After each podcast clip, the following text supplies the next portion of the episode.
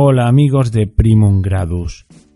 La música de entrada tiene que ver mucho con el tema de hoy, que no es otro que el dinero. Este será el primer programa de una serie dedicado al tema de la economía. Y no lo haré yo solo, lo haré a medias con Fernando, Fernando Cañas, el colaborador más habitual, que no único, de Primum Gradus. Y bueno, deciros, como siempre, me gusta mucho recordarlo, que vuestros mensajes servirán para mejorar el programa y para hacer un programa específico de la voz del oyente. Y más ahora que tengo el WhatsApp y ya ha empezado a funcionar y han llegado los primeros mensajes. Os repito el número. Más 34, si fuera de España, 625-027030. Y sobre todo mensajes de voz, porque así los podré... Podrá oírse vuestra voz de una manera literal. También leeré los comentarios en iVoox y en el mail del programa. Y las llamadas de teléfono no las contesto. Es un teléfono que lo uso solo para esto y lo dejo en mi casa en un rinconcito. O sea, no pienso responder llamadas telefónicas, no haría otra cosa. Así que ya sabéis, mensajes de voz, si queréis podéis dejar algún mensaje escrito, pero para eso es mejor los comentarios de iVoox y sobre todo no me mandéis memes, que no sirven para nada. Bueno, sí, os lo agradezco si son divertidos. Pero ya no me enrollo más y vamos allá con el dinero. Ah, bueno, sí, sí, sí. Para que veáis que os escucho. En el anterior programa que hice a medias con, con Fernando, hubo un comentario irónico que me he dado cuenta que tenía bastante razón. Un oyente dijo, me ha gustado mucho, ha sido muy interesante lo que he podido pillar, porque realmente habláis muy rápido pues me he dado cuenta ahora que acabo de editar un poquito el programa, pues que efectivamente hablo muy rápido. Intentaré corregirme. Bueno, dicho esto, veis que yo os escucho y aún así meto la pata, pero bueno, intentaremos mejorar. Dicho esto, empezamos ya mismo con el programa.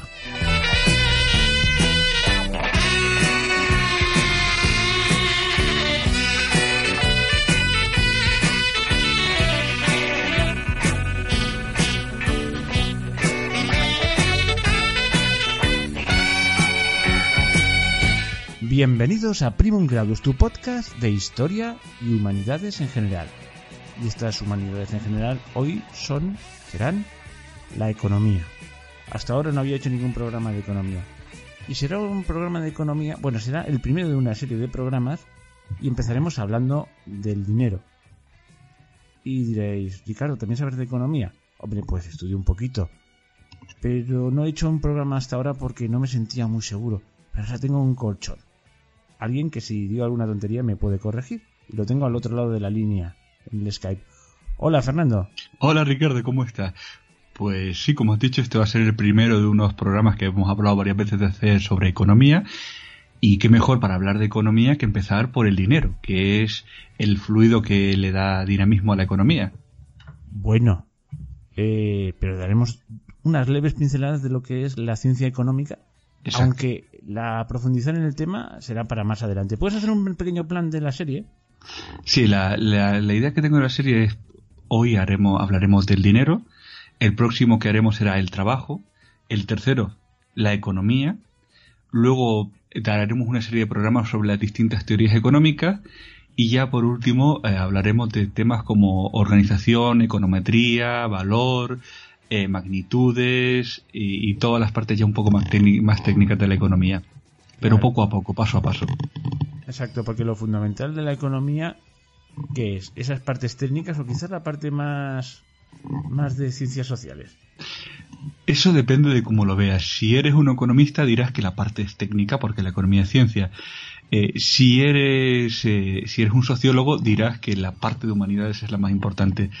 Yo creo que es una mezcla de ambas, es decir, la economía tiene una parte de econometría y otra parte de ciencia social. Usa, usa las ciencias exactas como respaldo, pero al final eh, la parte importante de la economía es la humana. Muy bien. Oye, mm, si te parece, yo voy a dar dos pinceladas de lo que yo entiendo por economía. Si no estás de acuerdo en algo, me lo dices. ¿eh? Voy a disertar un poco. Y, pero nada, dos pinceladas. Este tema lo dejamos para el tercer programa, pero lo digo para, para no empezar a tener en frío. Vamos a empezar por la etimología de la palabra. oikonomos. Oikos es casa.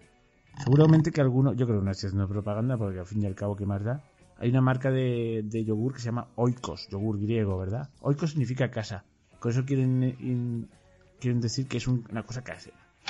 Oikonomo, o economía, pues sería la administración de la casa. Este es el, eh, la raíz etimológica de la palabra. Y es que la economía, bueno, esto, esto es una tirada de la moto, luego lo puedo explicar un poquito.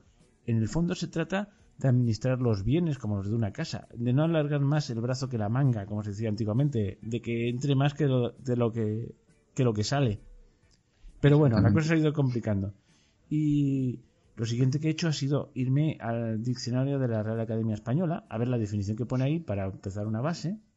Y pone en la parte siempre tiene varios varios mm, varias definiciones porque la palabra economía tiene otros matices. La economía es, es tengo una buena economía, si eh, se identifica con riqueza y tal, pero lo que nos, lo que nos interesa es esta.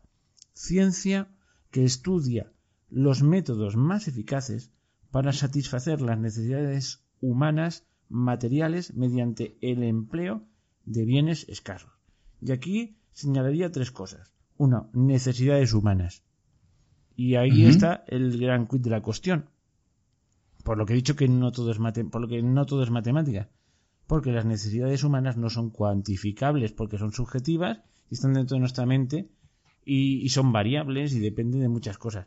En principio son infinitas.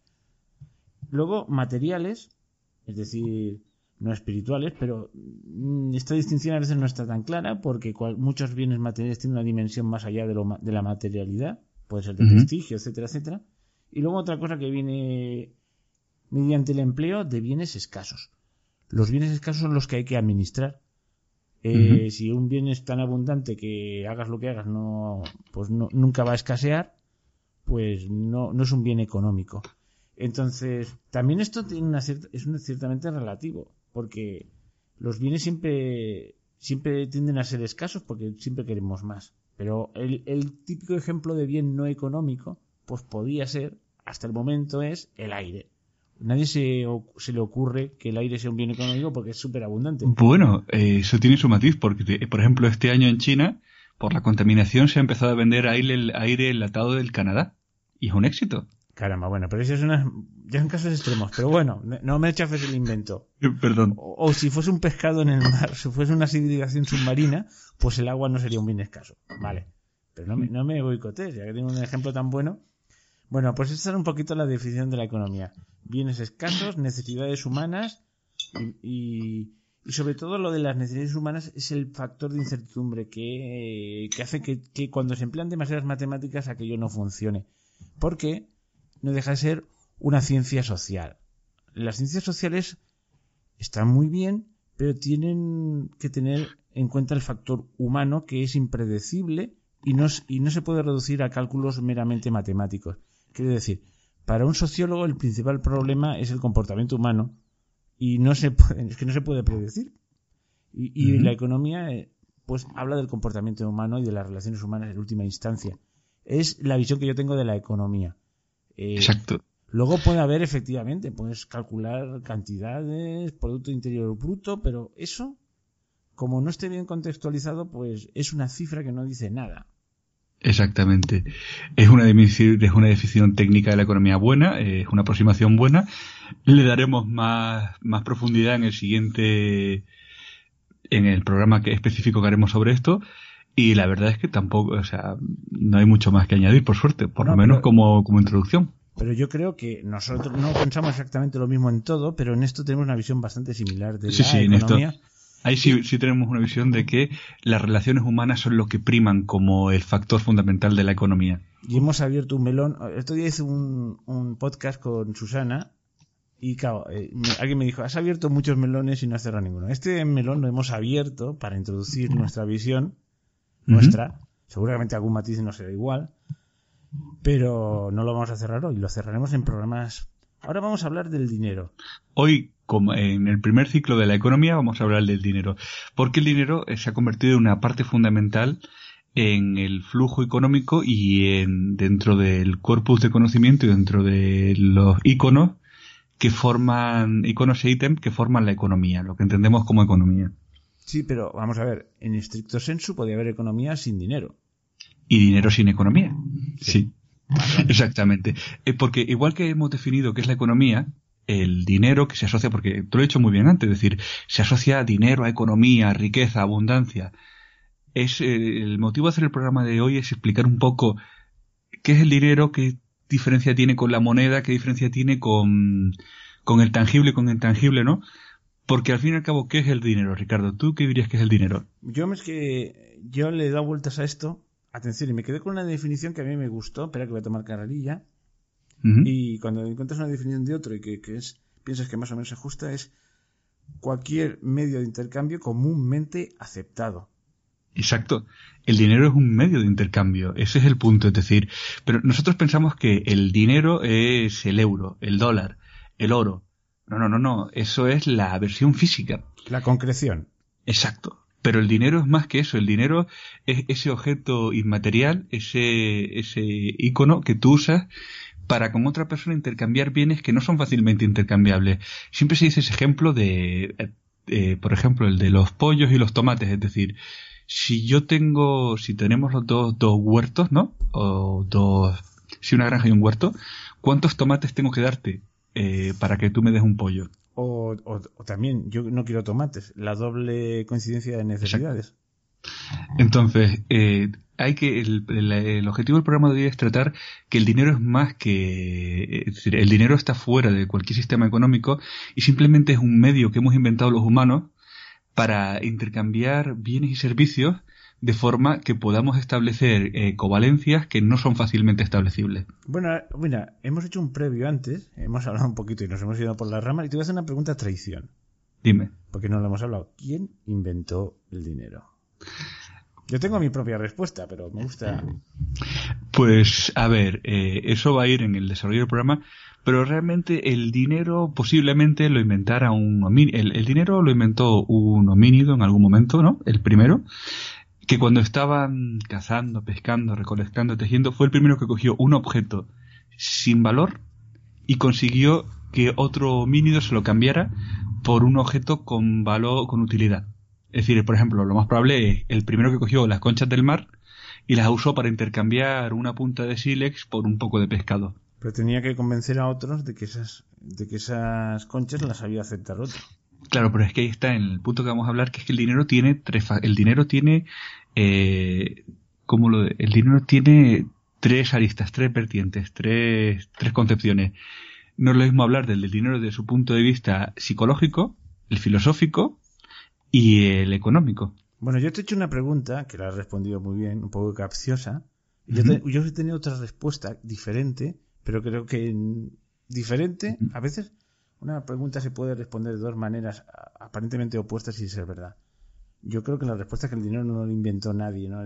Dijo, mira, he llegado a la conclusión de que mañana invento el dinero. No, no, esto es una cosa que el mismo uso lo va y puede ocurrir en sitios independientes. Quiero decir que, bueno, que es un poco la vida la que te lleva al dinero para, para evitar una serie de problemas. Y a veces el dinero empezó siendo mercancía, tal cual, ¿no? Exacto, el, primer dinero era una mercancía y, lo que fue, lo que lo que para lo que surgió fue para dar respuesta a una necesidad. Es decir el primer dinero era algo físico tangible era una concha pues lo más probable es que fuera una concha de mar una piedra bonita. Pero yo te diría que antes de la concha de mar podía ser hasta las cabezas de ganado o las espigas de trigo. Exacto. Y entonces en ese momento eh, ahí es cuando cuando ante esas necesidades surge ese, ese primer refugio de valor, que es lo que, lo que es el dinero. Es decir, el dinero lo que tiene es que es un, un bien de intercambio, ¿no? Y que tiene valor por sí mismo. Eso es una, es una característica que tiene el dinero que no tiene, por ejemplo, el trigo. Sí, sí. Y además, eh, bueno, luego hay una cosa que siempre a mí me ha parecido fascinante y es que a lo largo de la historia se han ensayado muchos tipos de dinero, pero siempre acaba tendiendo a, hay uno que siempre ha triunfado, hasta época reciente, que es el metal precioso, en, concreto el oro. Y eh, esto es divertido, porque cuando dices, ¿y por qué el oro? A, posteriori lo puedes explicar, pero a priori no se ve tan claro. Quiero decir, eh, a toro pasado, a moro muerto, gran lanzada, ¿no? O sea, ah, claro, está claro, solo. Porque tiene una serie de características que lo hacen empleable. Claro, si es un bien demasiado abundante, no sirve. Si fuese la arena, no sirve. Porque, no puedes dar, porque, claro, el que tengo, no, acabarías dando toneladas de arena. Eh, si es un bien que se puede estropear, bueno, como medida, de, como dinero se ha usado el trigo. Hacer la contabilidad en, fanegas de trigo o lo que sea. En fanegas no, fanegas no es una. Bueno, en alguna unidad de capacidad de trigo. Eh, pero claro, tiene un problema, que el trigo con el tiempo se pudre, igual que las cabezas de ganado, no es lo mismo. Vale tres vacas, pero ¿cómo están las vacas? Son jóvenes, son viejas, tiene una serie de problemas. En cambio, el oro ocupa poquito sitio, lo puede llevar en el bolsillo, es relativamente escaso, con lo cual tiene un valor, un valor estable. Y, y bueno, y, luego que pasa el tiempo y, no se oxida, y no le pasa nada. O sea, es el, la cosa ideal, pero claro, pero eso se piensa a posteriori. Mientras tanto hay montones de ensayos. Claro, pero ahí estaríamos hablando de la historia del derecho de las tres, de los tres puntos que vamos a tratar, que es la, la vertiente psicológica, la vertiente filosófica y la histórica, ¿no? Y el dinero tiene su proceso lo más, yo creo que lo más acertado sería empezar por la vertiente psicológica, ¿no? Vale, como tú quieras, no, tú mandas aquí, mm. ¿eh? Ah, no, claro, por eso te digo, porque para llegar a cómo, cómo, porque ahí ya lo que estamos hablando es la confidere que tiene el dinero, que es esa estructura de confianza. Pero, ¿de dónde surge la idea del dinero? Pues la idea del dinero eh, surge tanto en homínidos como en mamíferos, tú piensas que el dinero psicológicamente tiene dos concepciones, ¿no? Y dos concepciones que vienen de los estadios previos de la evolución. Y te pongo en contexto, es decir, el dinero puede ser visto como tesoro o como herramienta, porque es un medio de intercambio. Entonces, para uno, para un primate lo puede entender como nosotros. Para un primate, eh, una piedra puede ser algo para machacar o para cambiar por plátanos, ¿no? ¿Tú crees que los, primates comercian? Los primates comercian, sí, sí, sí, a un nivel muy básico, pero tienen intercambio y tienen objetos a los que le añaden valor. Y los primates de los que descendemos nosotros también comerciaban, porque el comercio es muy antiguo. Pero entonces, fíjate, ese es el problema del dinero, es decir, el dinero eh, parte de dos preconcepciones previas que es el tesoro y la herramienta. ¿De dónde, de dónde parte la, preconcepción del tesoro? Pues como te pasé en el paper, eh, tú imagínate una tribu de babuinos perdida en el desierto, ¿no? Que de repente llega a un espacio donde encuentra un árbol de bayas, ¿no? no han tenido que forzarse para conseguirlo, ha solucionado todos sus problemas, eso genera una, un subidón de dopamina, que es la, la, es la hormona que se genera cuando tú tienes una recompensa, ¿no? La que, te, la que te hace sentir bien, la que hace que la gente sonría cuando tiene una oferta, cuando hace algo bien, ¿no? Entonces, a través de la selección natural, cada vez que un grupo de mamíferos encuentra unos recursos que no ha tenido que trabajar, se produce ese arquetipo, ¿no? que es lo que lleva ahora a las personas a concebir el dinero como tesoro, como algo que cuando llega a ti va a solucionar todos tus problemas, te va a dar el estatus, te va a dar todo lo que necesites. Y luego está la otra concepción que es la de herramienta, es decir, el dinero es una herramienta, es decir, tú concibes el dinero no como algo mágico, algo maravilloso, no como el maná, sino como una herramienta, es decir, igual que tú tienes un martillo, tienes una concha del mar, un trozo de oro, pero que te sirve para un fin. Entonces, en esos dos estructuras previas. digamos que la visión del dinero como, como tesoro es algo que está en la parte más del cerebro reptiliano.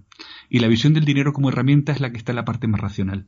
Dependiendo de cómo tú te relaciones desde niño hasta adulto con el dinero, va a ser la, va a determinar la manera en la que tú afrontas la economía y el uso del dinero. Si para ti va a ser un tesoro, un fin en sí, una especie de maná mágico o una herramienta con la que tú vas a afrontar tus propios fines. Caramba, nunca había pensado esto del cerebro reptil. No, no, mira, es la primera vez que lo oigo. Lo he visto antes así de pasada. No lo acabo, no lo acabo de. Bueno, hay parte que sí, pero no lo acabo de.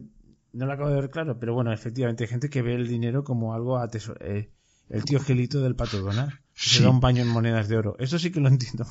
Lo, de, lo de los primates y lo de los mamíferos no lo veo tan claro. Si te soy sincero, ¿eh? bueno, eh, es una teoría que está. Yo la veo vale, la veo más o menos. Veo que tiene coherencia. Pues entonces yo soy muy poco reptiliano, ¿eh? Porque no amo precisamente el dinero. Pero hay gente que, claro, pero porque tú tiendes a ser más racional, pero hay gente que tiene una relación casi de idolatría con el dinero.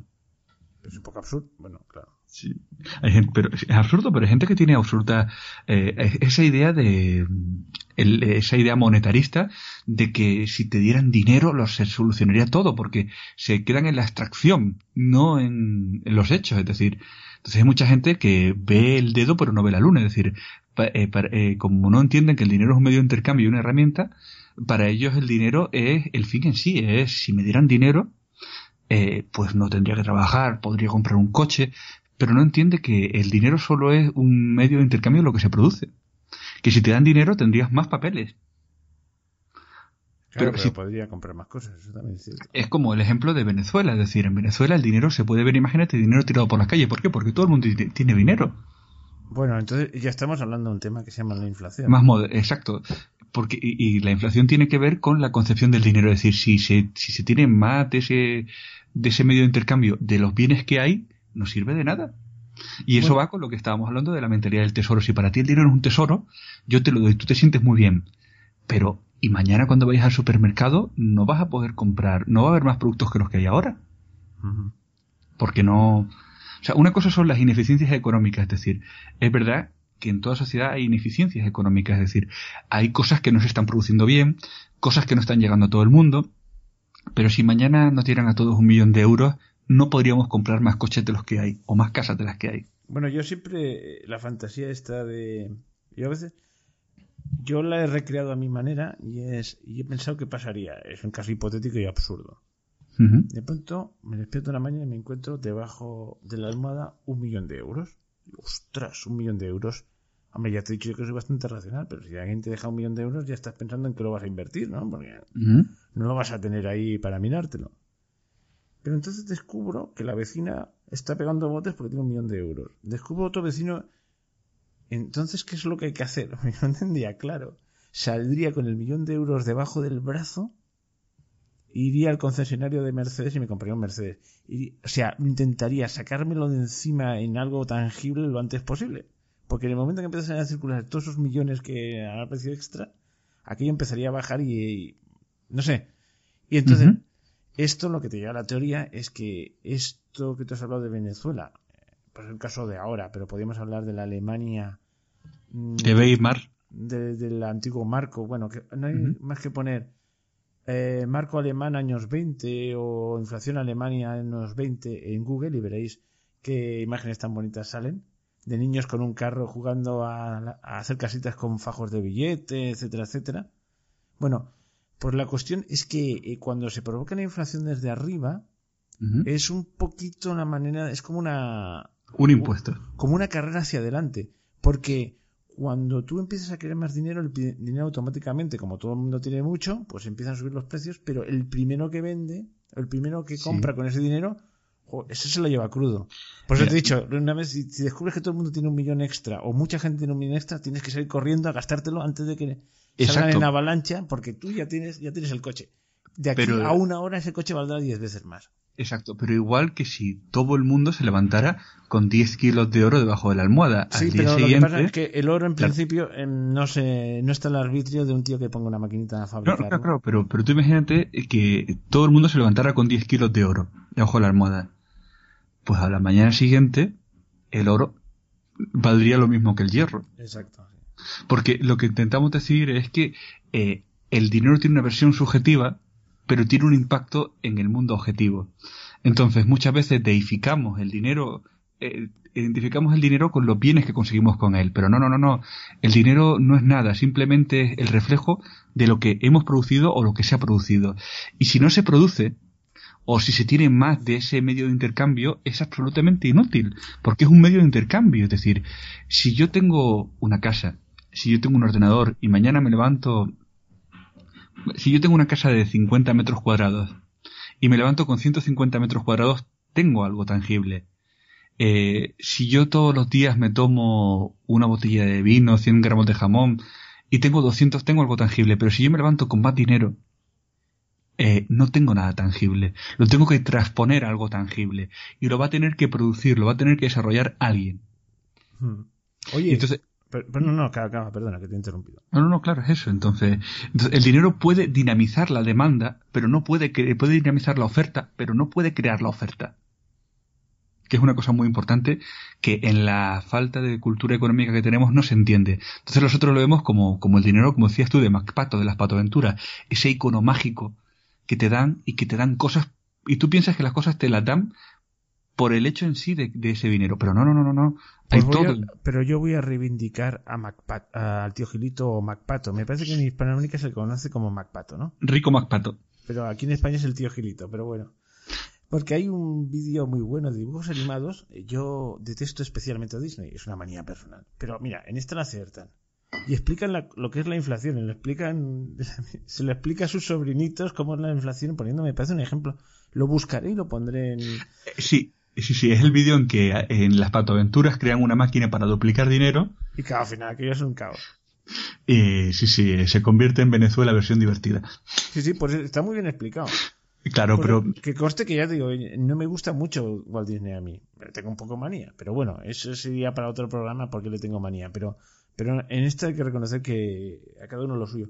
Oye, de todas maneras, y perdona que, haga un cambio así, tú en, el, en, el guioncillo o paper, como has dicho antes, que me han mandado, había como una especie de cronología del dinero. Ah, sí, eso, es la parte histórica. Pero para llegar a eso todavía nos queda liquidar. Ah, vale, vale, pues nada, tú mandas, eres el que sabes. Ah, ya hemos abordado la versión psicológica, que más o menos creo que ha quedado expuesta.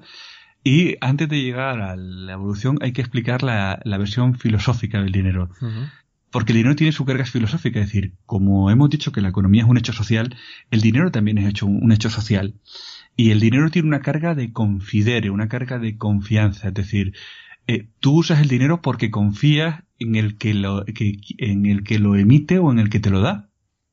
Es decir, cada vez que tú coges un, un, cada vez que tú coges una nómina o coges un billete en una tienda, estás confiando en el que te lo da y estás confiando en el que lo hizo. Estás confiando que ese objeto tiene valor. Es decir, tú no estás recibiendo una impresora, tú no estás recibiendo un coche, estás recibiendo un pagaré, estás recibiendo eh, la confianza de que esa cosa podrá ser cambiada por otra. Con lo cual está respaldando de quien lo creó, está respaldando su autoridad y tu confianza en él. Es decir, nosotros cada vez que, cada vez que pagamos en Europa, estamos, estamos reforzando nuestra confianza y la autoridad del Banco Central Europeo. Sí, pero ah, te puedo hacer una aclaración.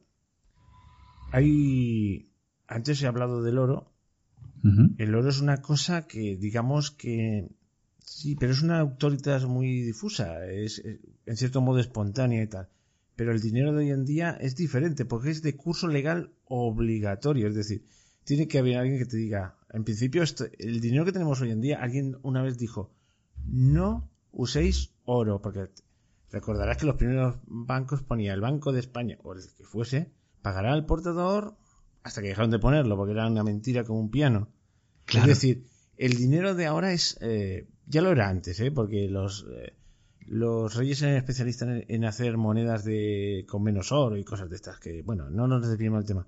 Pero ahora es absolutamente fiarte de que el tío de la maquinita, por no ser qué magia, quiero decir, siempre ha sido fiarse, pero es que ahora es fiarse a la enésima potencia. Exacto, es decir, ¿cuál es la diferencia? Y eh, habremos un capítulo. Digamos que el oro es, eh, es una cosa que no, que estaba ahí y que los gobernantes no había elegido, lo tenía ya como hecho Exacto.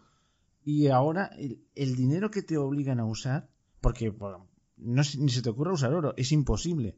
Está controlado, no puedes ir pagando con oro, por, por o con perlas o con lo que quieras. Es que está súper controlado. Bueno, pues ahora el dinero es, créeme a mí, y esto es lo que tienes que hacer obligatoriamente. ¿Cuál es el punto? El punto es que sigue una dinámica. Es decir, tú imagínate antes de las primeras monedas, ¿no? Pues tú imagínate ese primer homínido que tenía que ser el más avanzado de la tribu, que cogió un trozo brillante de metal y se lo dio a otro para intercambiar, ¿no? El oro cumple la función que tú dices, que es escaso, que es bonito, imperecedero, pero también hubo un momento de confiar en que lo que te decía ese eh, era válido y eso merecía respaldo, ¿no? ¿Qué han hecho las autoridades? De, han cogido ese primer acto económico de usar una piedra brillante para intercambiarse cosas entre homínidos y lo han elevado a la máxima potencia, es decir, ya no hace falta ni la piedra. Han cogido el elemento físico, el elemento de respaldo, es decir, sí, sí, yo estoy haciendo un acto de confianza, pero tengo este trocito en la mano de metal. No, no, ahora es tienes que confiar ciegamente en mí. Ahora es ese concepto de legal, tender y, y dinero fiat que hablaremos en un programa de él. que es el que eh, te da la obligación de aceptar eso sin nada de fondo, o sea, o sea completamente te, obliga a aceptar una nube de humo completamente eh, para mantener la, dinámica económica a flote. Mm.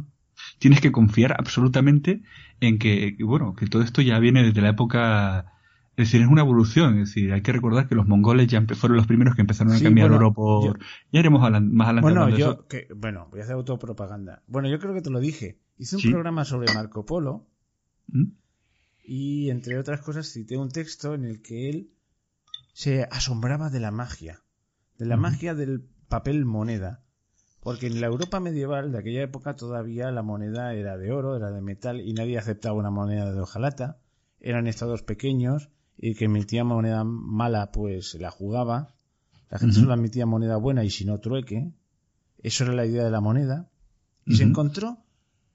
Pero es que es, es, maravilloso. Bueno, yo os estoy remitiendo a aquel programa, pero lo podéis oír. Como él describe, porque está muy bien, porque a todo el mundo le, le quita el oro. Y él lo ve como algo fantástico. Yo, yo digo, es horrible. Eso es lo que tenemos ahora. Pero claro, que era un gran estado centralizado, cosa que en Europa no había y entonces tenía el poder de decir, a partir de ahora todo se paga con el papelito. Y describía como en el papel, que tampoco conocían el papel en Europa. Claro, y entonces decía, y se quedaba con todo el oro y entonces le daba a cambio un papel. Y entonces ese papel es lo que da. Y cuando venían comerciantes extranjeros se quedaba el oro y le daba papel para que pagasen. Y el dinero de verdad se lo quedaba el, el can y la gente con el papelito. Y con la...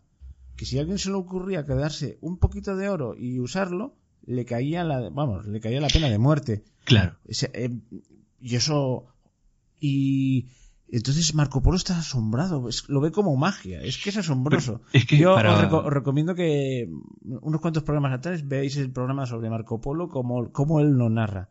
Entonces dice, qué barbaridad, o sea, eso se puede hacer en base de un poder centralizado y opresor. Ahora eh, vivimos en democracias, en otros temas tenemos muchas libertades, pero en este tema no somos más libres que antes. O sea, estamos al albur de lo que diga el, soberano. del Banco Central. Pero ese es el punto, es decir, lo que Marco Polo, lo que Marco Polo fue, vio fue el fin del respaldo, es decir, el dinero tiene autoritas y confidere, pero aquí el punto es que cuando tú tienes oro, crees en la autorita y la confidere, pero tienes algo que tocar. Pero cuando entra el papel moneda de los CAN o del Banco Central Europeo es el respaldo soy yo y punto. Es decir, el respaldo es eh, que pone BCE y punto. Y no, hay más respaldo. ¿Qué hay detrás de esto? Ni siquiera un trozo de metal en mi casa guardado. No, no, no hay nada más que la confianza pura y la autoridad pura. Pero no bueno, mira, en el caso, un apunte histórico, ya que me voy a poner en esto. Eh, los alemanes, que son unos tipos muy cuadrados, tienen fama de eso, ¿no? De muy estrictos, poco imaginativos, pero muy serios, pues aprenden de su experiencia. Entonces tuvieron aquí a tan desgraciada experiencia que he dicho, de la gran inflación, de que las cosas valían millones de marcos, una barra de pan, un millón de marcos, o sea, sin pensar en Alemania, un país tan organizado que pase eso. Y de ahí vinieron muchas cosas. Vinieron, entre otras cosas, el nazismo, porque fue una situación de desesperación. Y si no hubiese venido una especie de revolución soviética. Bueno, la cuestión es que estaban tan escarmentados que cuando acabó la Segunda Guerra Mundial, tuvieron que hacer el marco. Lo hicieron de manera que, o sea, que no, que el marco de ser estable y fuerte y lo tenían grabado a fuego. Y una de las grandes cosas positivas a gente que critica a mucho al euro, pero porque efectivamente cuando entró el euro las cosas subieron de precio, todo hay que decirlo. Pero sí que es cierto es que el euro no deja de ser una moneda fuerte o relativamente fuerte comparado con la peseta. Y es que eso lo tienen grabado a fuego los alemanes. Claro que eso te, te implica una cosa, que no puedes competir con precio, tienes que competir con calidad. Con calidad. Claro, mira, eso los alemanes aprendieron el concepto de valor. Nosotros no le hemos dado importancia nunca a eso. trataremos el concepto de valor en otro programa. Sí, pero bueno, es un apunte histórico interesante. Fíjate, yo te lo, te lo puedo ilustrar con una anécdota de una chica argentina que conocí, ¿no? Que me, ella no se daba cuenta de... Es que, perdona, perdona, es que lo decía porque el euro está hecho a imagen y semejanza del marco. Del marco. Claro, pero yo te cuento, la, la anécdota es que estuvimos hablando de economía por una cosa que está haciendo y tal. Entonces ella me dice, eh, eh, en fin, el resto de la conversación es irrelevante, pero en un momento dado me dice, es que yo aquí en Europa me siento tan tranquila, llevo viviendo 10 años viviendo y sé cuánto va a costar la barra de pan mañana. Y yo cobro mil euros y sé que mañana voy a poder comprar el pan. Y yo es que en mi Argentina natal uno nunca sabe hasta dónde puede llegar la devaluación. Claro, en la otra en la conversación que tenía un cariz político, mm, la chica no tenía muy claro lo que era el valor, porque ella no entendía que cuál es la diferencia entre el euro y el peso. La diferencia es que el euro mantiene un valor estable, el peso no. Entonces, cuando el euro mantiene un valor estable, pues eh, los bienes producidos y que con los que sepa, con los que esa, los bienes producidos para los que se usa moneda como para los que se usa esa moneda como medio de intercambio mantienen una estabilidad de precios pero si tú dinamitas el valor de la moneda de ese medio de intercambio está claro que se produce una espiral en la cual los bienes son los mismos pero eh, la masa monetaria no. Esos papeles pintados esos apuntes contables no lo son. Y entonces se produce esa espiral de precios pues oye, ahora me he recordado otra cosa y me voy más a la antigua. Perdona, ¿eh? si te he interrumpido. Muy bueno. Pero es que ahora estoy pensando, cuando te vas a textos antiguos, sumerios, eh, bueno, sumerios sí, que tanto, o bueno, mesopotámicos más bien, tantos ciclos de plata, incluso en textos del Medio Oriente, la Biblia, y tantos, y ve siempre tantos ciclos, eh, tantos jornales, tantos tal, en, tal y siempre notas a pie de página, en cualquier de estos pone, esto era el equivalente al jornal de un hombre tal. Y dices, caramba, pero esto va... ¿Por qué? Porque estaba medido en, en, en, en, oro o en plata, que tenía un valor relativamente estable, con lo cual ahora dices, un, eh, esto valía 30.000 pesetas, que al cambio actual serían 6, ¿cuánto serían? 60 euros. Que claro, no, 180. 180 euros que claro, dice, pero con esto no compraba nada, pero claro, al cambio actual, rectificando la inflación, bueno, entonces no había una había inflación, ¿eh? Pero, pero muy tenue. Claro, pero es que son eh, unos valores muy constantes, lo cual no quiere decir que la, que la economía fuese bollante, es otra historia, pero en ese factor era mucho más estable, o sea que podían calcular el los salarios pues con una y no variaban tanto o sea. claro, eh, eso es un punto importante que lo hablaremos cuando hablemos de magnitudes y, y de, de magnitudes de econometría, ¿no? Hay un punto interesante que la inflación, es decir, la inflación no es buena ni mala como aquel que dice, la inflación teóricamente es el aumento, la depreciación de la moneda por el aumento de los bienes producidos. Pero ¿qué pasa? Hay una inflación que es natural, que es que cada año se produce un poquito más, con lo cual tiene cada vez más dinero en el mercado, ¿no? Y hay fluctuaciones de demanda, de deseos. Pero hay otra inflación que es la monetarista, la monetaria, la de que yo cojo y abro una manguera y lo inundo todo de moneda. Entonces, debo entender, perdona, ¿eh? que yo soy de la materia, que esa, esa estabilidad de precios antiguas que valía lo mismo un jornal a lo largo de varios siglos, era más bien que la economía crecía poco y entonces había poca varianza. Exacto, había poca varianza, pero la entonces y no, no se y había poca varianza y, no encima no, no, había la tentación de imprimir más dinero. Exacto, con lo cual era imposible que se produjera esa esa riada de depreciación. O sea, cuando la economía crece, algo de, inflación tiene que haber. Sí. Vale, no, estoy aprendiendo. ¿eh? Un, un, un, un, mínimo, si la economía crece mucho, por ejemplo, yo que sé, en los Estados, Industrial, eh, los Estados Unidos industriales había una inflación brutal, pero es que había una inflación acorde a la expansión de la economía. Es decir, en Estados Unidos, por ejemplo, yo leyendo textos de la época industrial, a lo mejor era, me acuerdo de uno muy gracioso que leía, que discutía con el arrendador de un teatro que le decía que le había subido el alquiler un 30% de un año para otro y que un 30% era excesivo, que el alza de beneficios era un 10%. Y tú miras las ratios de expansión y eran pues del 12, del 15, ¿sabes qué te digo? Entonces, esa inflación estaba ajustada a que cada año la producción industrial crecía un 12, un 15, un 17%. Entonces, había inflación, pero porque cada año había más mercancías, más servicios, y lo que pasaba es que, bueno, siempre, siempre pasó lo mismo, es decir, cuando hay movimiento económico siempre hay el que intente aprovecharse. Y por eso, toda esa cosa graciosa de, me hizo mucha gracia decir, eh, para nosotros hoy en día que tenemos una economía que crece muy lentamente, habla, decirle a, decirle a alguien que no nos suba un 30%, que sino que nos suba por favor un 15, un 10, sería una cosa impensable. Estaríamos, pensaríamos que una inflación del 10 o del 15% hoy en día significaría que estamos inundados de moneda en una, ¿sabes? Pero en épocas de expansión industrial las inflaciones de dos dígitos, porque hay crecimiento de la producción de dos dígitos, sí tienen sentido. Vale, pues mira, esto te puedo asegurar que lo estoy aprendiendo ahora, ¿eh? ¿Ves como... Entonces, si la inflación, el problema cuál es, por ejemplo, el problema de Argentina hoy en día es que en una economía que crece un 1%, si tienes una inflación del 50%, eh, pues tienes un problema serio. Eso, entonces la única explicación de esa inflación es que alguien se ha puesto a imprimir billetes si hay una inflación monetaria y como la, moneda no puede hacer que se produzcan más, más bienes, pues eh, el que tiene menos capacidad de reacción es el que acaba pagando esa deflación de precios. Entonces, vamos, eh, perdona, eh, estoy viendo el tema, pero vamos, ¿por qué sucede esto? Porque por la condición humana, el que, el que crea los billetes, en ese momento, como los estoy creando yo, que soy el Estado que tengo un, un, un endeudamiento bestial por mi mala gestión, o porque se lo digo a mis amiguetes, el momento tengo el dinero, aún no ha entrado en, en cuando llega la nueva realidad de dinero, sigue manteniendo su valor hasta que el mercado se entera, hasta que la gente empieza a darse cuenta, y de momento yo pago a todo el mundo y liquido mis deudas y luego el que viene detrás que arre, ¿no? Que arre, claro, exacto. es, un avance hacia adelante, pero brutal. Brutal.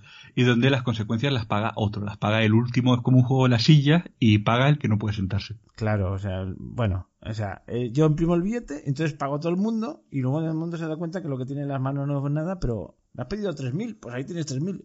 Ya, pero es que estos 3.000 ya no son 3.000. Exacto, la, gran diferencia que es lo que tú dices, las relaciones humanas. ¿Qué diferencia hay entre Argentina, Venezuela y Alemania? Los tipos que gobiernan el Banco Central de cada país y la idea que tienen de cómo hacer las cosas. No, no es más, o sea, no es la cultura, no es el clima, no, no, no, es simplemente eh, las ideas que tienen en la cabeza. Y esas ideas, ese tipo de relaciones sociales y humanas, marcan la diferencia en cómo se va a desarrollar esa sociedad una, y marcan una, o sea, tienen una huella tremendamente significativa, es decir, vamos, es, es algo absolutamente contundente. Muy bien. Bueno, sigue, sigue. bueno, guay. Pues bueno, eh, como te decía, estamos hablando de la versión filosófica, que ya casi la hemos dejado terminada, es decir, porque el dinero siempre, esto es una cosa que los marxistas han pillado muy bien, que es que el dinero sí tiene, al tener esa ese punto de autoritas y confidere si tiene ese, esa vertiente política y esa vertiente eh, de proyección del poder sobre la realidad. Es porque si yo tengo el dinero, si yo tengo la autoritas y la confidere, yo soy quien configura la realidad. Pero aún así no puedo escapar a las normas de la realidad. Pero bueno, esa es una, una versión que tiene el dinero y eh, ahí es donde fallan los marxistas porque ahí a eso que está bien le suman el voluntarismo. El voluntarismo es como, como yo puedo hacer que la realidad sea lo que yo quiera, voy a poner mi voluntad sobre la realidad. Y voy a usar para eso este elemento de confidere. y ya sabemos cómo acaba eso. Esto es lo que antes en off estamos hablando de que cierto líder comunista que lo había oído hablar, ¿te acuerdas? Que te lo he comentado. Digo, oye, así, ostras, este está captando dónde está el problema, tal, y y yo, yo me quedaba asombrado, ¿no? Digo, pues qué clarividencia, efectivamente, es un hombre clarividente. Estaba hablando de Julián Quita, que ya un político retirado, y, que se retiró y, se, y volvió a su antiguo trabajo. Y tal, tal, tal, tal. Digo, qué maravilloso examen de la realidad que está haciendo. Pero a la hora de proponer soluciones, te quedas pasmado.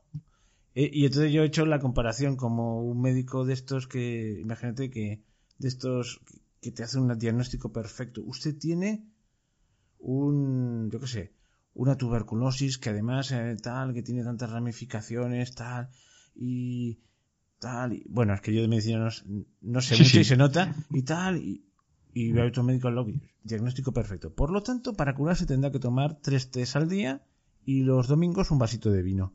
Te quedas de piedra y dices, pero ¿qué? ¿Qué? Exacto. Pues, exacto, dices, la, el problema lo ve, pero, pero la solución es surrealista.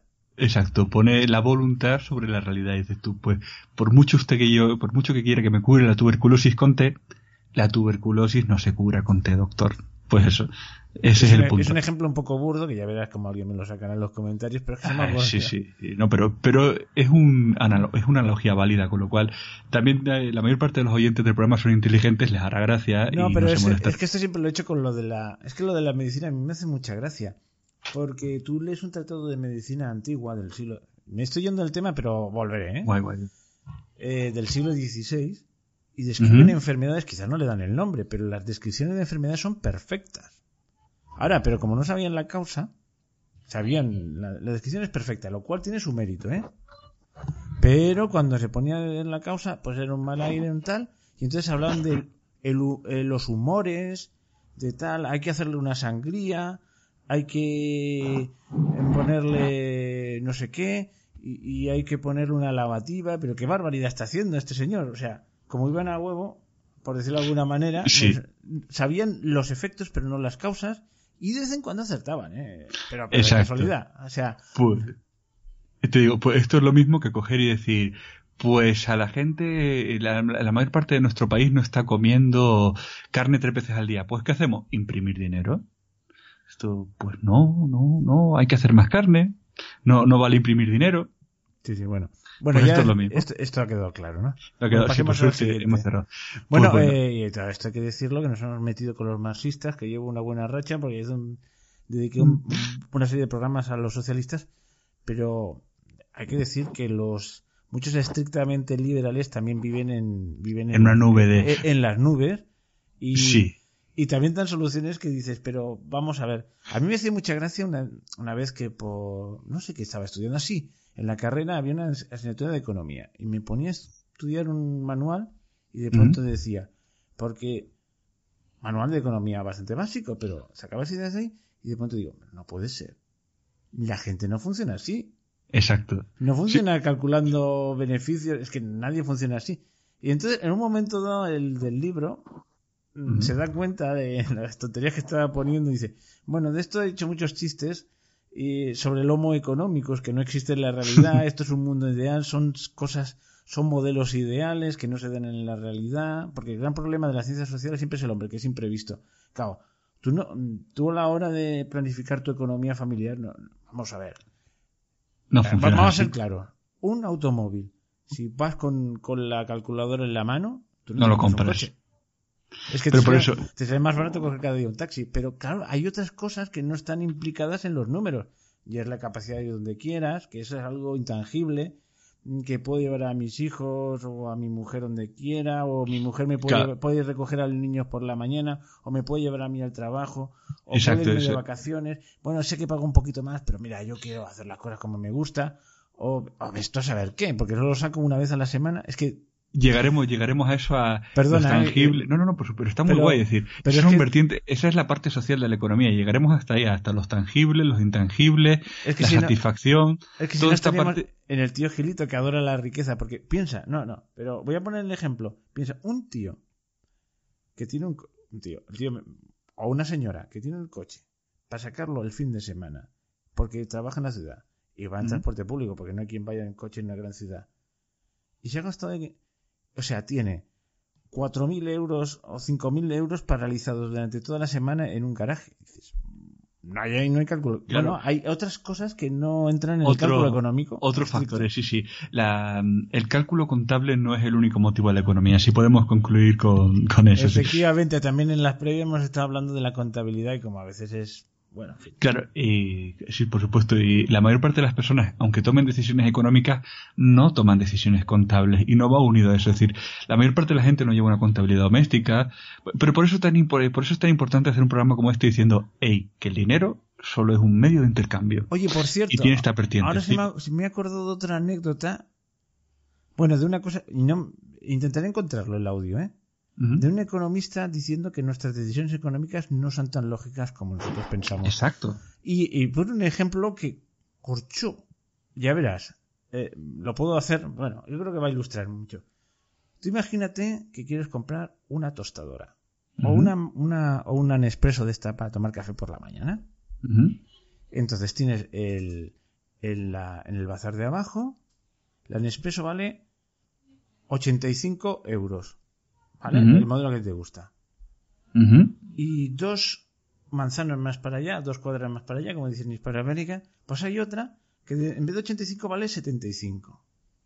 ¿Tú qué harías? Hombre, pues me iría dando un paseito y, y compraría aquella 75. ¿Por qué? Usando la lógica. Porque para mí el paseíto compensa los 10 euros. Para mí hay, tiene más valor subjetivo el paseíto que los 10 euros. ¿Vale? ¿Qué quiere decir? Tiene menos valor subjetivo el paseito que los 10 euros. Eso está claro. Eso es pura lógica. Entonces te quieres comprar un coche. ¿Vale?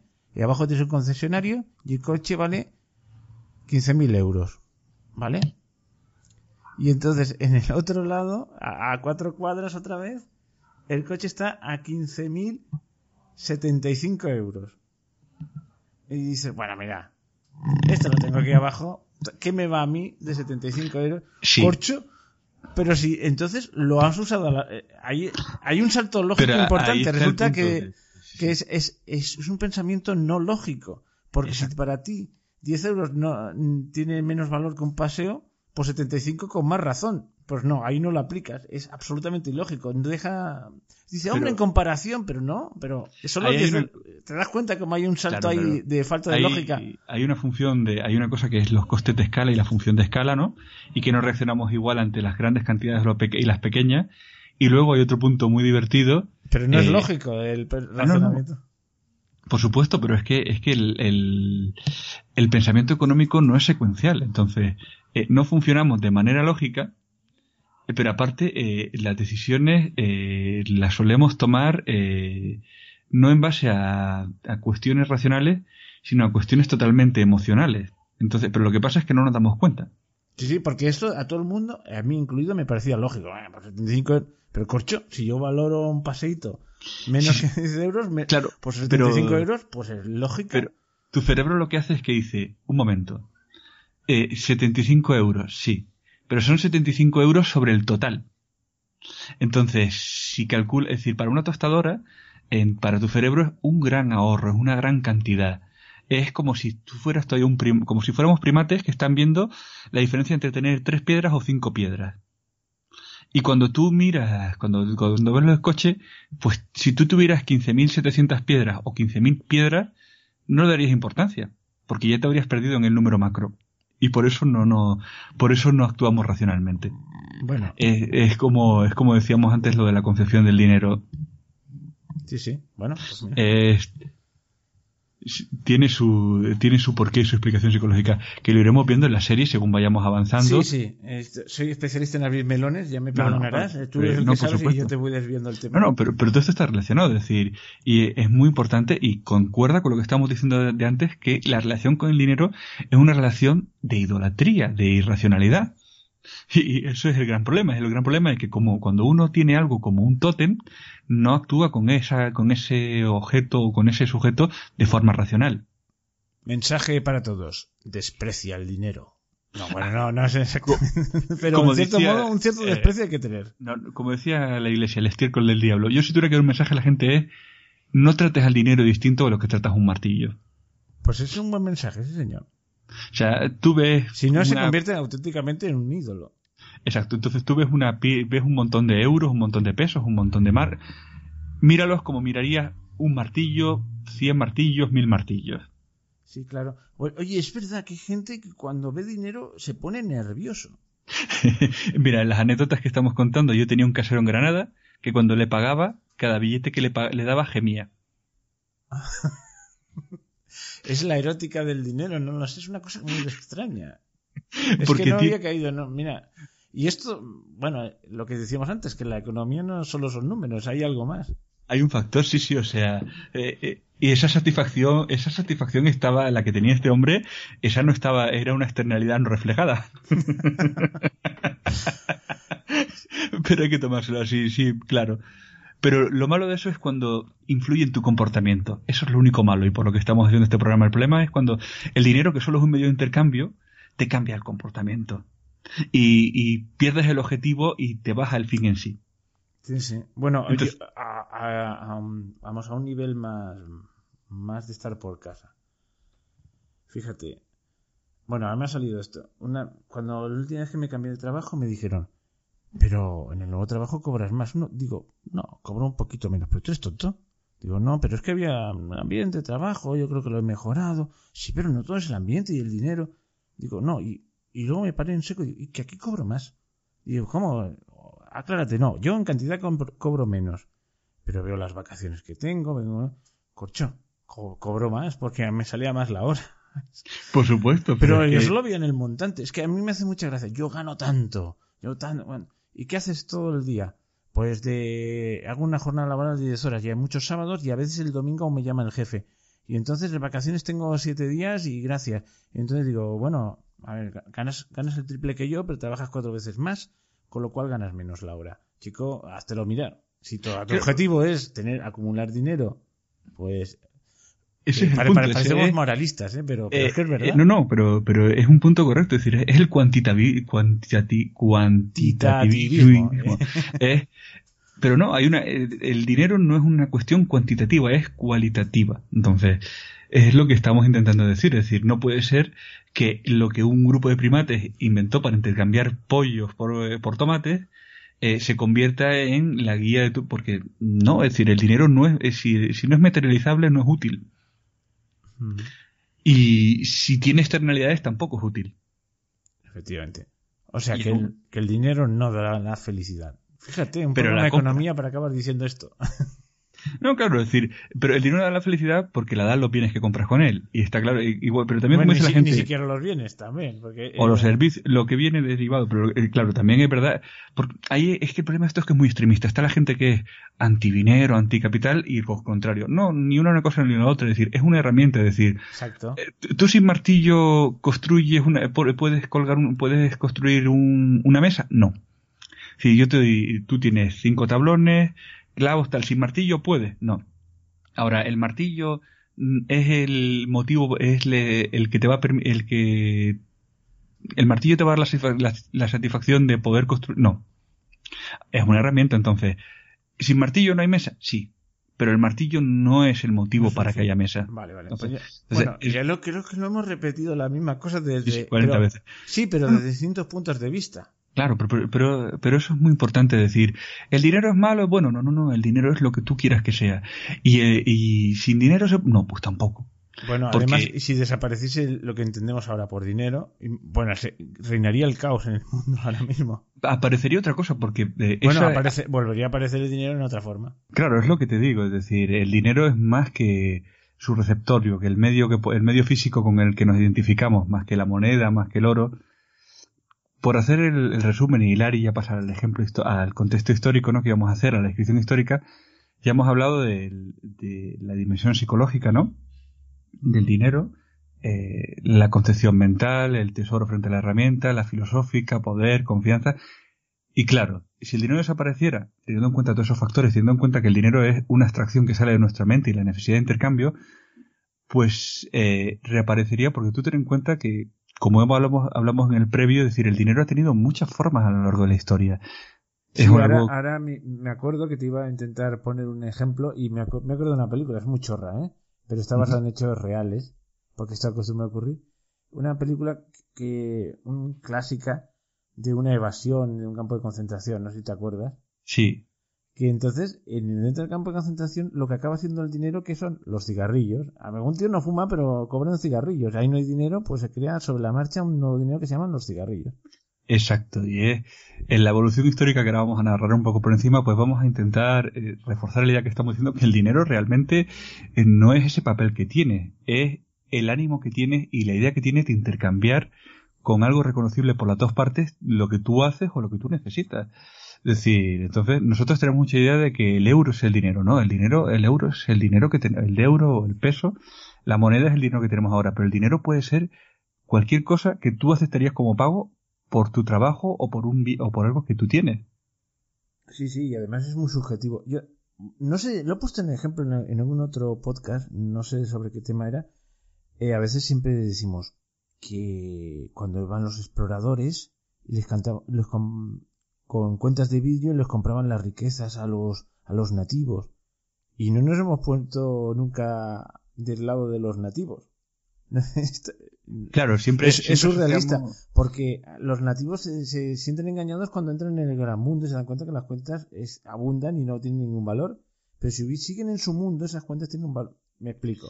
Imagina, porque siempre nosotros le, le ponemos nuestra vida. Un hipotético caso. Llegamos a una isla del Caribe o de, yo qué sé, donde los niños se dedican a sacar eh, ostras y quitarle las perlas para jugar a las canicas, porque no le ven ninguna utilidad y hay muchas y, bueno, ¿qué más da? Y luego llega el ambicioso conquistador y le da unas cuentas de vidrio. Y los niños se lo dan y luego vienen los mayores, eh, esto es cosa nuestra, toma, toma todas las, ¿Qué tíos más tontos? Por la bolita neta no dan estas cuentas. Que, mira qué cuentas, esto sí que es guapo.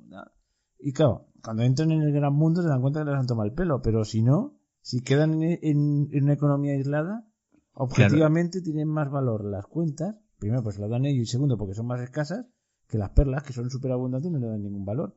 Es que eso hay que tenerlo en cuenta. imagínate, un caso más, más, más extravagante. Viene un, un extraterrestre en el que de un planeta que vamos que el oro es como aquí la arena pues diría qué idiota es absurdo no claro siempre tendremos a pensar que nuestra visión de valor es la que le da eh, es la más válida la que tenemos nosotros es la, la definitiva y es, esa visión de valor es la que determina lo que es dinero y si el intercambio es justo o no. Claro, y, tú pusiste otro ejemplo en aquel de, de lo de la invasión de Tlaxcala por los de Filipinas por los tlaxcaltecas. Cuando va a la expedición y tiene que hacer comercio con los nativos de las Islas Marshall, ¿no? Sí. Y claro, ¿cómo le vas a dar dinero a un tío que vive en, una isla? ¿Para qué lo quiere? Y quiere el cuchillo.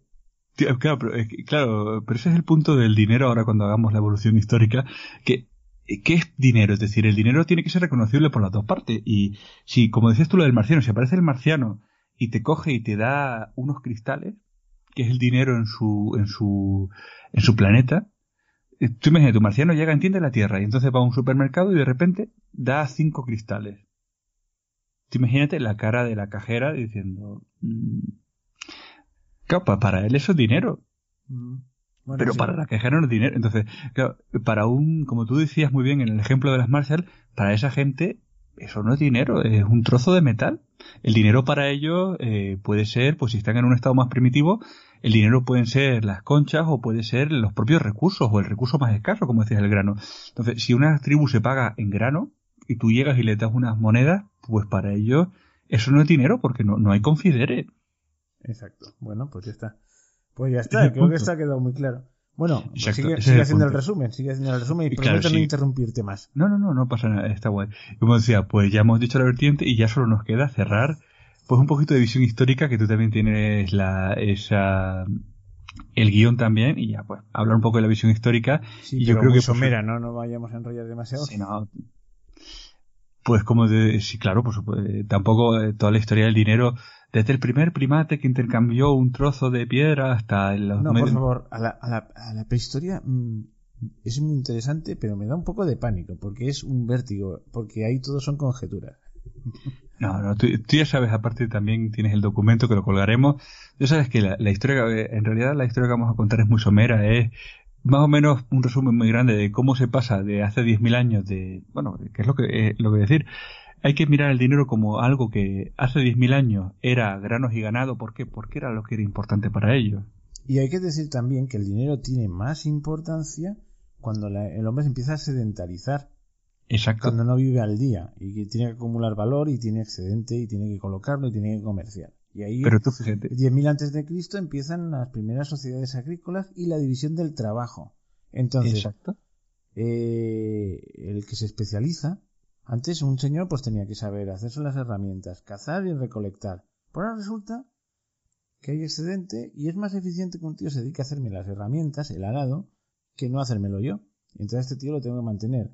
Le pago en grano en principio o en ganado, él no lo produce, se lo pago así. Es muy burdo, ¿eh? Seguro que el tío tendría un huertecillo, pero, pero ya me entendéis. Aquí hay que simplificar al máximo. Si nos ponemos rigurosos nunca acabamos. Pero ese el, la división del trabajo crea también la necesidad de un medio de intercambio. Exacto.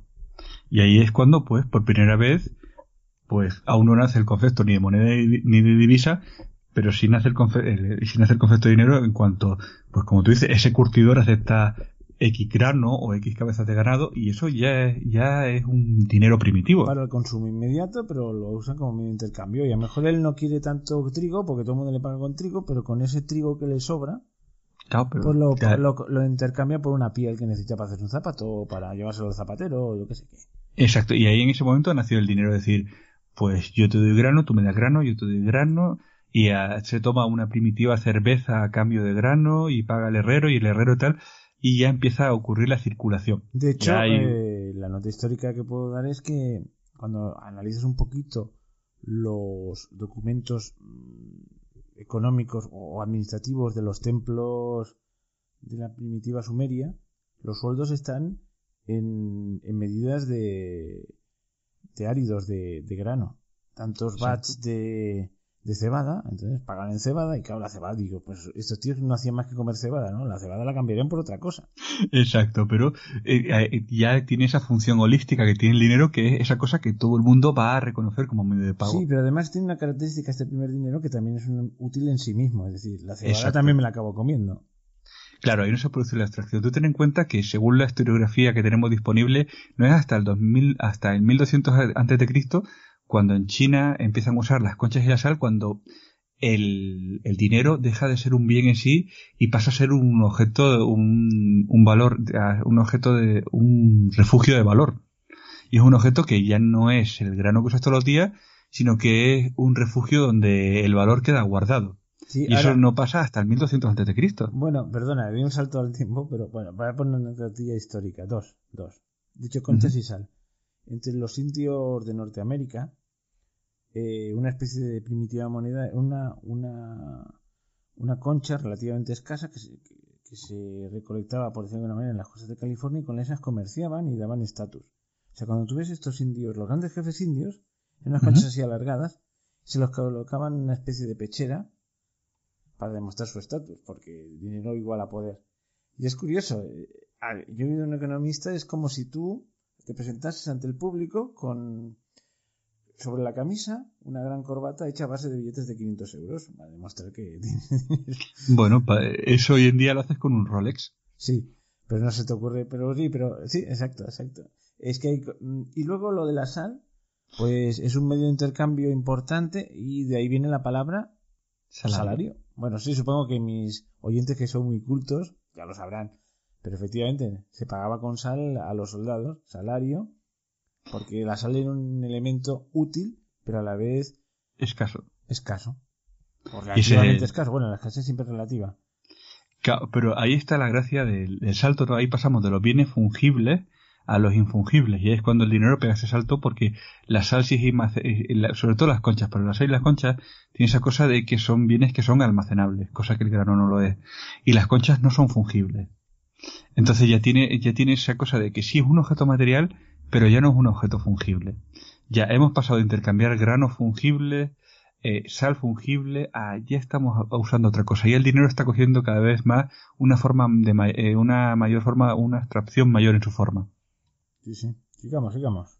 Entonces, eh, pues, como la evolución histórica la vamos a hacer muy somera, el siguiente paso, pues, se desarrolla la metalurgia, se desarrolla la edad del bronce. ¿Y cuál es el siguiente paso? Pues las monedas. La moneda es simplemente, es decir, entonces este del dinero ya es por fin, es la concreción de la abstracción, es, de hecho, fíjate si tiene gracia que... Bueno, hay que decir que las monedas, la previa a la moneda son los lingotes y también... Eh, Exacto. Los lingotes de determinado peso y lingotes, no monedas propiamente dichas, pero de ahí a la moneda ya hay... Hay un pasito. Hay un pasito. Ya, ya estamos con eso. Pero tú fíjate, de hecho, que ahí es cuando coge el dinero, coge el significado actual que eh, el dinero viene de denario, de dinario que significa decena. Es simplemente el dinero es, lo que ahora llamamos dinero es la, a, la decena de monedas. eso es el, significado moderno del dinero.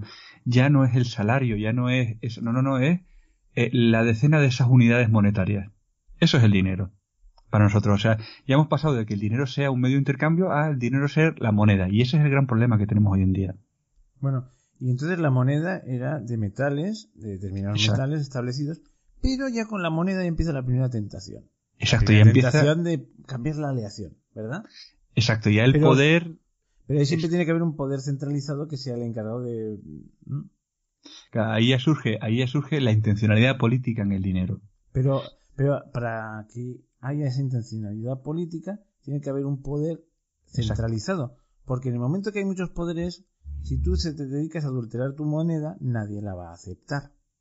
Exacto. En cambio, si yo soy el imperio romano y quiero hacer las monedas con la mitad de plata, pues tú lo vas a aceptar porque no hay otra. Exacto, porque tengo la autoridad y no puedes escapar de mi autoridad. Y entonces... Sí, sí, no, perdona que te entiendo. No, no, no, No, y entonces ahí viene, bueno, dentro de poco, si Dios quiere, haré un programa sobre los templarios. Los templarios tienen una característica y es que eran de... Como la gente se fiaba de ellos, depositaba valores en... dejaba valores a los templarios en monedas, etcétera, etcétera, en depósitos y ellos lo custodiaban y cobraban por custodiarlo, no daban intereses, te cobraban encima. Pero con esto están seguros, son honrados. Claro, es una banca... Ahora se habla mucho de banca ética. Pues aquí una banca absolutamente ética, pero claro, te cobraban tal, manejaban dinero y, y, el dinero estaba, bueno, no tenían ellos. Eh, eso es una de las causas de su desgracia, todo hay que decirlo. Pero todo el mundo se fiaba que si dejaba 20, él tenía la obligación de tener 20. Pero rápidamente los bancos empiezan a caer en la tentación, ¿verdad? De, de me, depositas 20 y a este le dejo 30. Exacto, pero para Como nadie me lo va a quitar, sería mucha casualidad que vinieron todos. Y, y fruto de la Edad Media había un... El tema de la usura pues era, estaba mirada... Tenía muy mala prensa esto de dar, intereses. Bueno.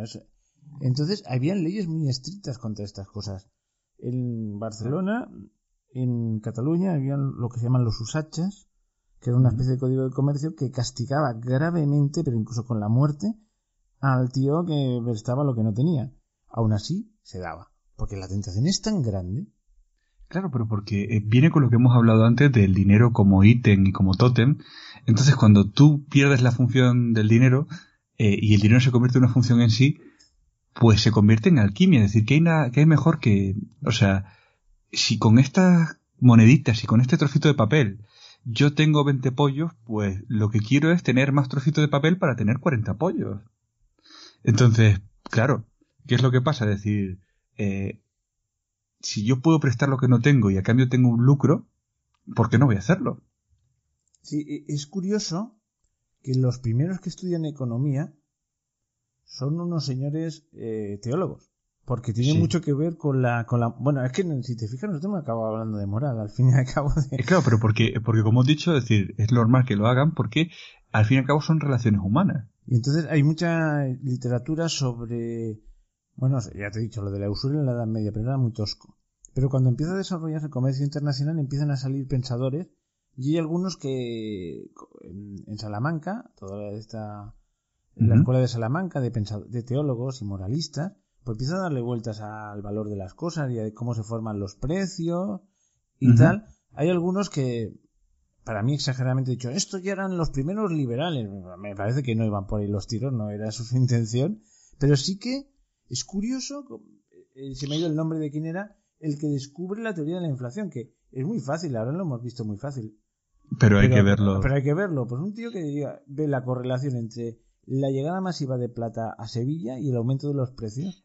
Claro, pero lo que los liberales identifican como que los primeros escolásticos españoles son liberales es que los escolásticos españoles simplemente eh, eh, desligan el valor de la moneda y del medio en sí. Usan el sentido común, en cierto modo. Y, los liberales lo que pasa es que son muy defensores de que el valor se mantenga eh, intrínseco a la moneda.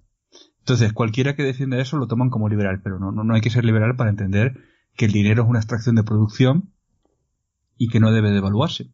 No, pero, eh, pero, eso es muy habitual. Bueno, claro, en cierto modo todo se basa en otra cosa y de hecho eh, estas teorías se perdieron un poquito a lo largo de la historia y, vuelve y cuando se vuelve a teorizar sobre el valor y tal, Adam Smith las ha olvidado totalmente. Que por cierto, Adam Smith era otro moralista, de otra tendencia, claro, era calvinista. Lo, analizaremos en su momento. sí, sí, pero porque es ciencia social. Es pura ciencia social. Bueno, no, este melón lo dejamos abierto, pero ya un día nos lo comeremos. Ah, vamos a seguir. Vamos a seguir hemos lograrnos las monedas y ahora llega en el año 1000 después de Cristo llegan los billetes. Y ahí es donde entra lo que tú has dicho de prestar lo que no se tiene y de porque ya el dinero deja de tener un activo físico y pasa a ser pura confianza, es decir, hay alguien que te que tiene suficiente poder central como para darte un trozo de papel que no es más trozo de papel, aunque el papel valiera mucho en aquella época, pero no es más trozo de papel eh, que el que usas para hacer las cuentas o para para o para cualquier acto administrativo, ¿no? Pues no es más trozo de papel que ese, pero tú lo aceptas como medio de pago para comprar tus cosas. Y ahí ya el dinero surge un cambio totalmente radical, es decir, ya pierde su elemento de, de, valor objetivo y pasa a ser un elemento en el que se deposita la confianza totalmente. Y digamos que se mantuvo una cierta apariencia de respaldo en algo objetivo como puede ser el oro hasta, hasta aquello de Bretton Woods, ¿no? Hasta Bretton, hasta Bretton Woods, sí. Pero no, no, no entremos en esto, ya entremos Eso te, Y ya, una vez que el dinero coge esta forma, pues ya el camino hasta Bretton Woods es imparable y la última transformación que surge el dinero ya. nos paramos la creación de dinero por los bancos emitiendo crédito, pero no entramos ahora. Exacto, eso, eso ya es, viene porque eso viene ya. Otro melón medio abierto para más adelante. Exacto, es decir, ¿cómo puede pasar que algo que, ¿cómo puede ser que del intercambio de granos pasemos a la creación? Pues tiene su explicación cuando el dinero, que es un elemento de intercambio con confianza, pasa a ser simplemente la confianza en sí que es lo que es ahora mismo el dinero. Es decir, el dinero tiene ahora mismo solo tiene el elemento de que es eh, un factor de confianza, no es más. Es lo que tú creas que es. Y no hay más, es decir, ya no tiene ni siquiera el respaldo de algo físico. Y ya por terminar este viaje, eh, los últimos elementos que se incorporan al dinero moderno son las tarjetas de crédito y, las criptomonedas, que eso lo haremos otro día, pero en fin, ya es que a todo lo que hemos hablado antes, ya ni siquiera es un billete, ya solamente es una punta contable en una consola que dice que tú tienes lo que la consola dice que, que tienes. Vale, oye, porque lo de los bitcoins me lo han explicado 80.000 veces y no lo entiendo. Eh, pero no, no, no, ahora no, ahora no. ¿eh? Eso es. Eso. Eso sería algo entendido. Bueno, es confianza, es decir, el bitcoin vale lo que tú crees que vale porque tú confías que, que eso tiene un valor. Vale, vale. Es otra vez la otra es el ciclo de la creación de la moneda por el por la confianza eh, en la época digital. Es lo mismo, es decir, igual que el primero aquel que le dieron un trozo de oro y dijo, pues el Bitcoin es otra vez lo mismo, es el oro moderno en el cual tú le dices a alguien, te lo cambio por una pizza o por un coche, y el otro dice, vale. Eso. Bueno. Otra, otra vez, eh, porque, y lo que demuestran las monedas virtuales es que eh, dinero es lo que tú crees que es dinero. No, no hay más, es decir, eh, ¿qué pasa con el Bitcoin? Pues que la mayor parte de la gente no, lo, no está preparada para aceptarlo. Y está. Yo, tú, por ejemplo, tú le puedes decir a una persona mayor que esto es muy seguro, muy tal, pero una persona mayor ya le cuesta aceptar las tarjetas de crédito, ya, ya, porque nosotros hemos aceptado con una facilidad espantosa que nosotros tenemos un trozo de plástico, lo pasamos por el, por el lector y eh, hemos aceptado que ese, que, que ese trozo de plástico eh, eh, nos respalda el dinero, está respaldado por el dinero que tenemos y no tenemos ningún problema con eso, pero eso es... Sin ir más lejos, ahora te estoy hablando a través de un micrófono que he comprado en, internet y no, he pagado Es que claro, es que ahora lo estaba pensando, esto mismo que tengo delante no, no he tocado dinero, no he pasado, o sea, físicamente nada, o sea, me he metido en el ordenador, y me han quitado numeritos de, de mi cuenta y al cabo de unos días me ha llegado. Es una sí, sí. Es que ya ni siquiera es el billete, ahora es que tú tienes fe y el comprador tiene fe en que los apuntes contables de vuestros bancos sí, exacto. son... Absolutamente, no, no, no, no ha habido dinero tangible. No, no hay eh, ya el grano se quedó atrás, la moneda se quedó, ahora simplemente apuntes contables contra apuntes contables basados en la fe de que tienen valor. Ya está. Ahora cualquier, cualquiera, cualquiera dirá, pero entonces, no, entonces si hay un Banco Central Europeo que mantiene esos apuntes contables dentro de un límite de, eh, dentro de unos límites máximos y mínimos, pues no habrá inflación, que es lo que hemos hablado antes. Entonces, ¿es pura fe? Sí. Pero hay toda una econometría detrás que marca la diferencia entre vivir en Argentina o vivir en Europa, también. Pero eso lo veremos más adelante. Pero sí hemos llegado a una época donde la digitalización del dinero le da una nueva dimensión al intercambio económico. Es decir, ahora ya el dinero no está en, nada visible, sino está en la fe en la inexpugnabilidad del sistema informático. Madre mía. y es el mundo No sé, se me ha ocurrido ahora, ¿eh? sí, sí. Se me ha pasado por la mente y lo he soltado. Pero, joder. Eh, aquí hemos llegado, hemos llegado que antes un ancestro nuestro le daba grano a otro por, por un trozo de sílex y ahora nosotros eh, cogemos y tecleamos el o simplemente le damos al contactless para intercambiar un bien y seguimos confiando unos y otros en que ese medio de intercambio tiene valor. No hay ninguna diferencia. Bueno, pues yo creo que ya el programa ya está tocando a su fin porque si nos vamos por otro lado lo vamos a alargar y, y hemos abierto unos cuantos melones que nos los comeremos otros días. Estoy obsesionado porque alguien me dijo hice un programa sobre... Bueno, y me dijo, oye, que te has abierto 80 temas y no has concluido ninguno. No era de estos de economía, era uno sobre transhumanismo y tal, y, tienes razón. Pero bueno. Pero ahora, eh, hoy sí hemos tocado un poco más. Sí, hoy hemos tocado cosas a fondo y hemos apuntado otras. Hemos empezado apuntando un poquito lo que es la economía, hemos dado dos pinceladas, pero eso dará para un de aquí dos o tres programas de, este, de esta serie, ¿no? Exacto, ya nos meteremos en su historia, cómo nace, cómo se desarrolla, eh, las variantes, las variables máximas, eh, todo lo que, un poquito ahí de darle un, un poco de cuerpo.